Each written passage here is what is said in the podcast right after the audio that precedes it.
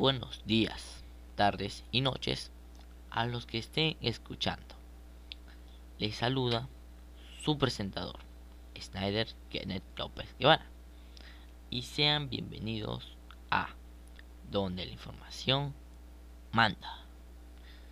Un podcast en el cual informamos sobre acontecimientos de la actualidad. El día de hoy tenemos un tema interesante, el cual nos afecta a muchos de nosotros, ya sea niños, adultos, etc. Y me refiero a la contaminación. Este tema abarcará tres capítulos, cada uno referente a un tipo de contaminación. Y el día de hoy hablaremos de la contaminación del aire. Así que público, agárrense. No se separen de sus asientos porque esto está a punto de comenzar.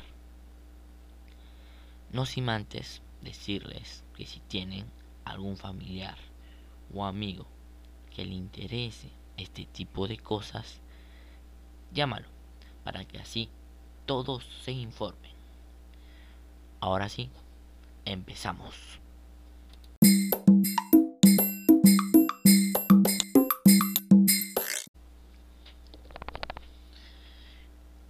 Como bien sabemos, en nuestro país, Perú, la calidad del aire no es tan saludable respecto a otros países de América. Si bien no está en un peligro extremo, si seguimos como estamos, podría llegar a ser un hecho. Por eso, es nuestro deber como ciudadanos el empezar a preocuparnos por esta situación. Ahora bien, tal vez pocos sepan esto, pero una parte de la contaminación viene desde casa y se debe a la poca información acerca de cómo nuestras acciones más simples pueden ser un factor contaminante.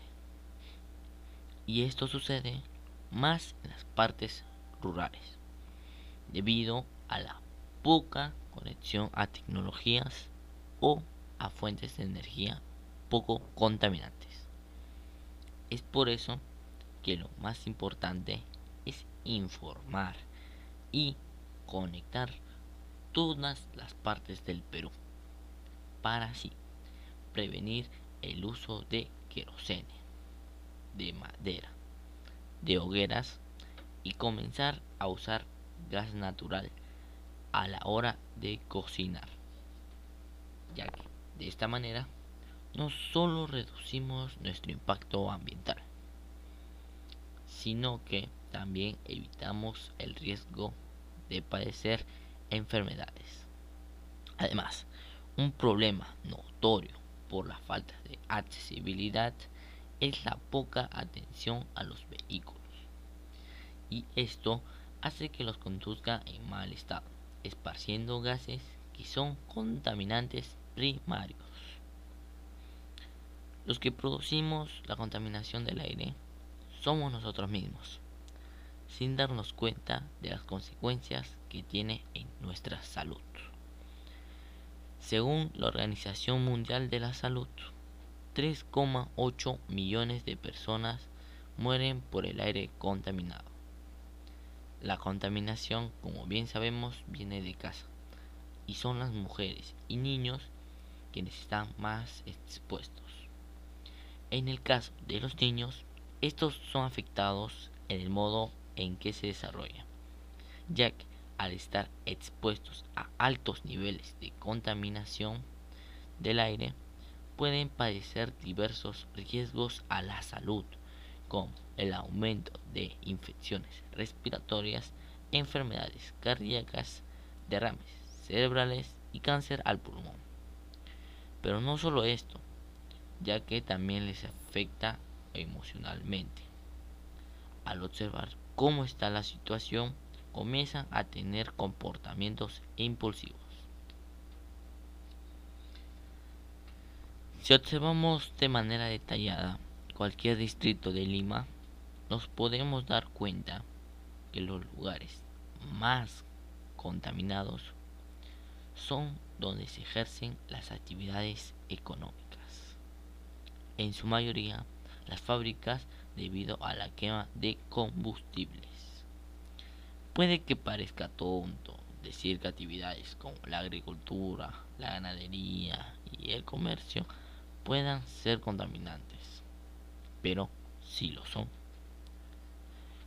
Comencemos con la agricultura. Esta produce grandes cantidades de gases. Y no solo eso, sino que también los componentes químicos que usa para el rápido crecimiento de los cultivos son tóxicos. Por parte de la ganadería tenemos el poco manejo de las heces producidas por los animales. Estas heces contienen diversas sustancias peligrosas, aparte de tener un mal olor. El comercio se podría decir que no es el problema, sino más bien los residuos que se producen y cómo los tratan. Ya que al haber muchas personas en un solo lugar, los residuos se acumulan y pues no hacen una correcta gestión de estos, por lo que en algunos casos esta resulta ser quemada. Como hemos visto, hasta las más simples actividades pueden ser un peligro. Pero ahora veamos las que son un peligro extremo para nuestro aire. Entonces tenemos a la industria y el transporte. La industria, como antes he mencionado, es peligrosa por la quema de combustibles fósiles cuando podrían aprovechar otras fuentes de energía. Cuando estos combustibles son quemados en una gran cantidad, producen diversos gases contaminantes y dañinos para la salud. Y por otro lado, tenemos el transporte, que su gran problema es el uso de vehículos poco ecológicos, por lo que siguen usando el combustible convencional, que produce grandes cantidades de gases como el dióxido de carbono, monóxido de carbono, entre otros.